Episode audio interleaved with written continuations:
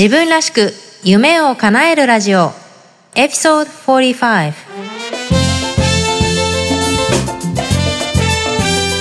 皆さんこんにちは。サンディエゴメイです。ポッドキャスト。自分らしく夢を叶えるラジオ。今回の内容はもちろん他にも元気の出て役立つコンテンツをウェブサイトサンディエゴメイ .com ではブログバージョンでお届けしています。ぜひチェックしてみてください。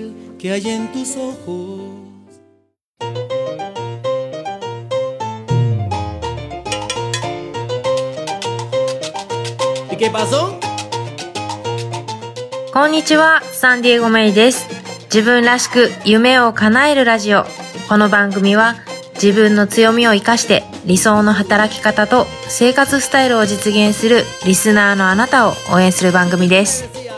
今日もアメリカはカリフォルニア州サンディエゴより皆さんの心にカリフォルニアの青い空とサンディエゴの風が届きますように。ということで、Happy Birthday! 実はこのポッドキャスト今日で1年を迎えました。イエーイということで私もポッドキャスト始めて1年になるっていうことですよね。いやー、ちょっと感想を述べようと思うんですけど、楽しいですね。何が楽しいんでしょう？やっぱりクリエイティブに何かを作るっていうのが楽しいですよね。だって全部自由ですよ。まあ、ポッドキャストに毎週皆さんに何かを配信するっていうのは決めてますけど、自分が話したいことを自分の話したい形で紹介することができる。これ最高ですね。すごく楽しいです。これからも元気の出て役立つコンテンツをお届けしていきますので、どうぞ末永くよろしくお願いいたします。それでは今日も最後までお楽しみください。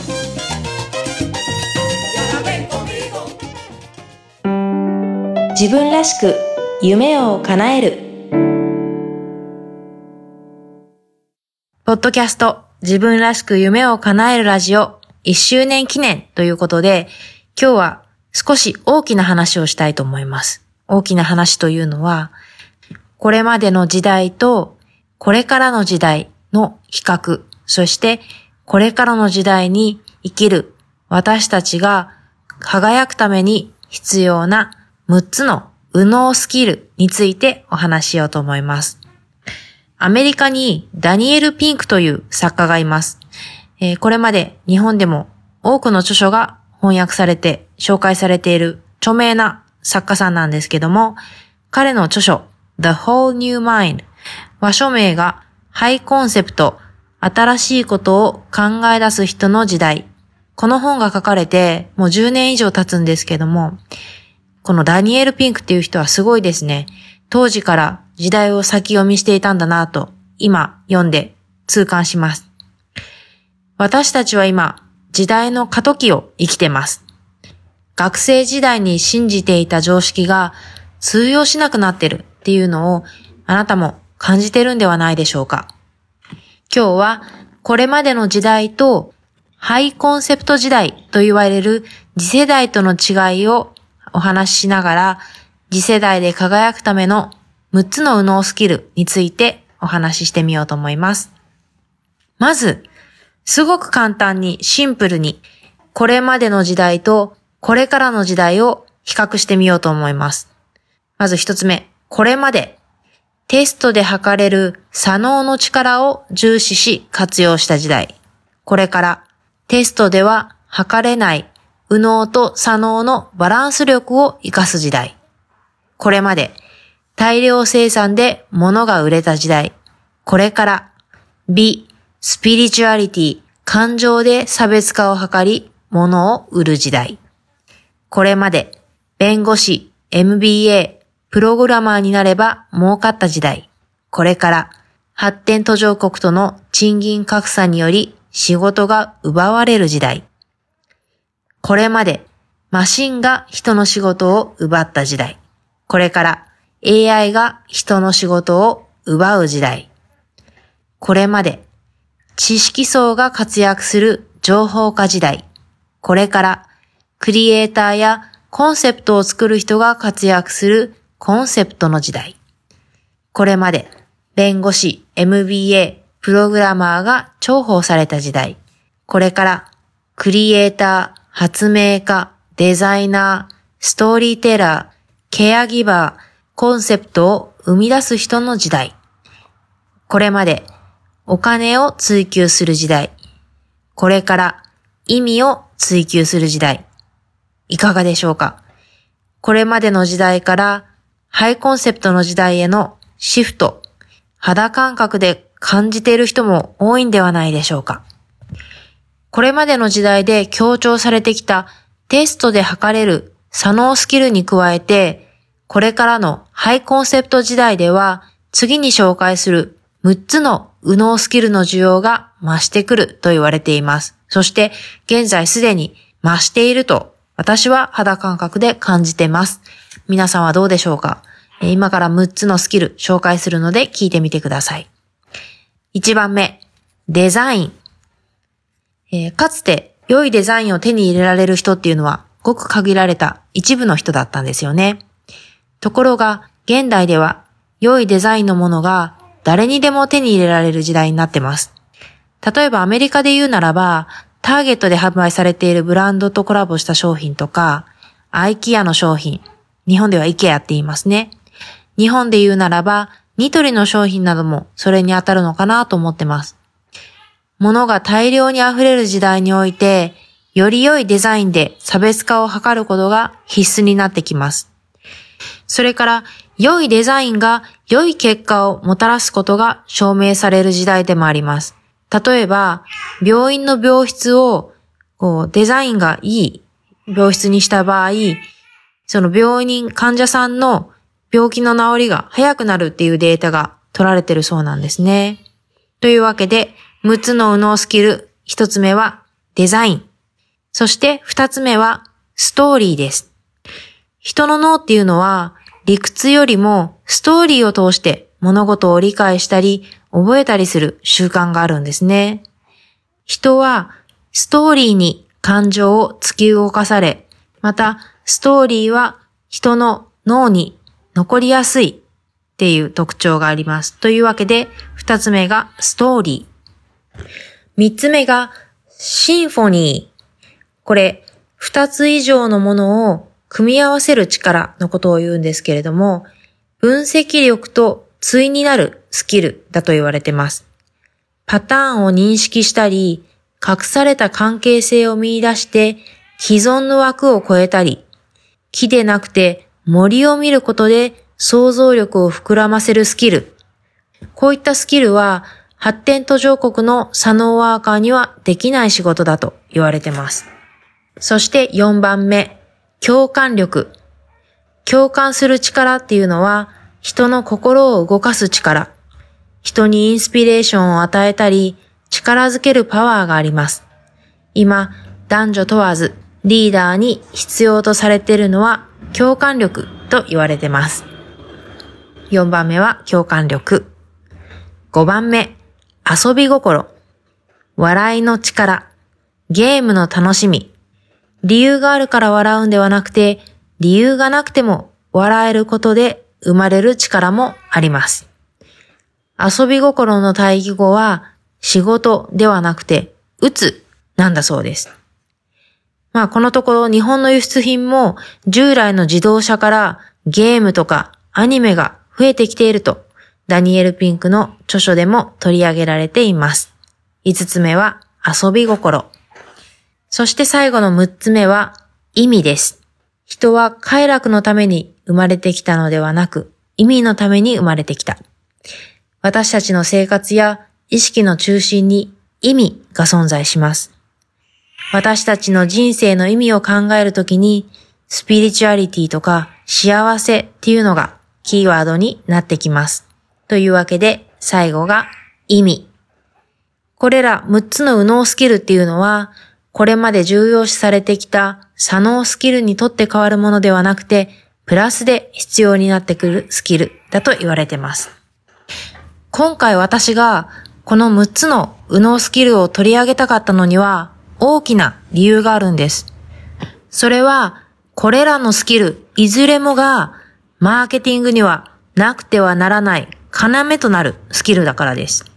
言い換えるならば、これからの時代にマーケティングスキルは無視できない大切なスキルだと言えます。デザイン、ストーリー、シンフォニー、共感力、遊び心、意味、どれをとっても大切なものばかりです。これからの時代と6つの右脳スキルがどれだけ大事かっていうお話をしたので、理解いただけたと思うんですが、この右脳スキル、どうやって鍛えていけば手に入るんでしょうか？右脳スキルを鍛える方法っていうのはたくさんあります。ダニエル・ピンクの本の中でもたくさん紹介されているので、ぜひチェックしてみてください。ここでは比較的シンプルに取り組める2つのエクササイズをご紹介したいと思います。まず1つ目のエクササイズは、身の回りのもののデザインに意識を向けてみるというデザインに効くエクササイズです。これ、私も半分無意識半分意識的にやってるんですけど、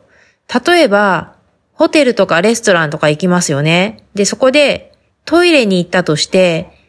トイレのデザインがどうなっているかっていうのに意識を向けたりしてます。デザインっていうのは見た目の美しさっていうのはもちろんなんですけども、機能的であることもいいデザインの条件なので、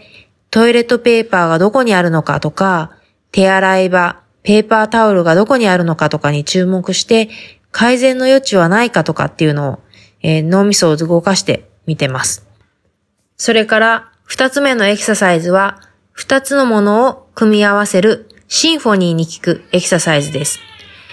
実はこの考え方っていうのは MBA でもしばしば取り上げられるんですけども、二つの価値を組み合わせることで新たな付加価値を生むという考え方ですね。例えば、あなたがお医者さんだったとして、さらにマーケティングの知識があるとしますよね。そうするとどうなるかというと、患者さんのニーズを組んで自分で患者さんを集客できるお医者さんっていう風になるんですよね。自分でブログを持って自分の持っている知識を発信して知名度を上げていくっていうことをするかもしれないし、そうすることで他のたくさんいるお医者さんの中でも差別化を図ることができるようになりますよね。それがシンフォニーの力です。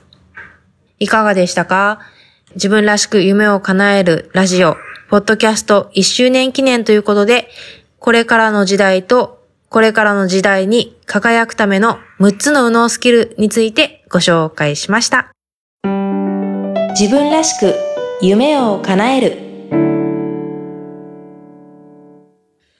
今日の番組いかがでしたか？最後にメッセージをご紹介したいと思います。なんと、フランスから Y さん、女性の方です。ありがとうございます。メッセージの一部読み上げます。今までメイさんのニュースレターは読んだことがありましたが、ポッドキャストは正直、まだ聞いたことがありませんでした。そんな方もいらっしゃるんですよね。私はてっきり皆さん、ポッドキャストをご覧になって、えー、ブログとかニュースレターをご覧になってるのかと思ってたんですけども、逆の方もいらっしゃいます。先ほど、出張先の東京のあるジムで、高層ビルを目の前にしながら、メイさんのお声を聞いておりました。サンディエゴの青い空、想像しながら聞いていましたよ。かっこ、昔訪れた時の昔の記憶をたどりました。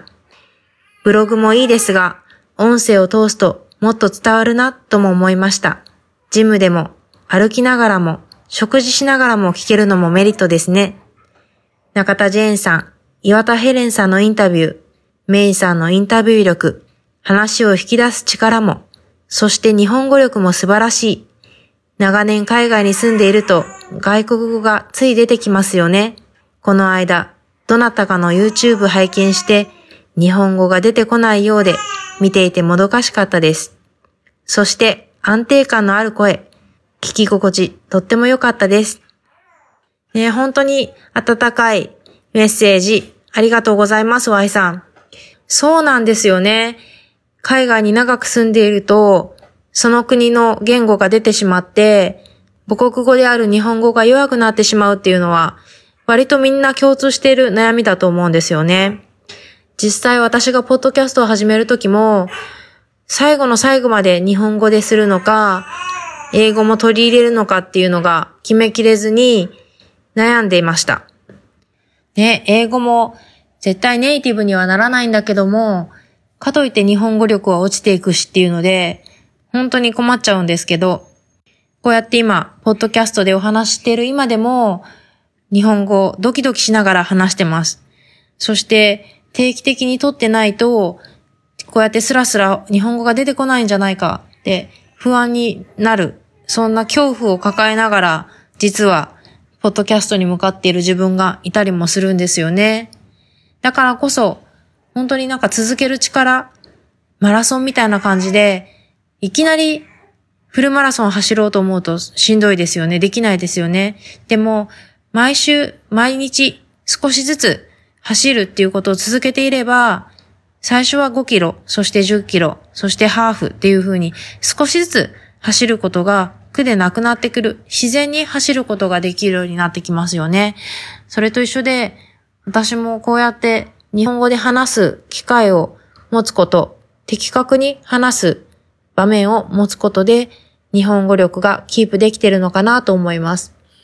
よくね、ブログとかメルマガの文章力、日本語の文章力をお褒めいただくこともあるんですけども、それもやっぱり書き続けることかなって思います。やっぱりね、一回二回書いたからって上手にはならなくて、やっぱり私の場合は子供の頃から割と書くことは好きだったですし、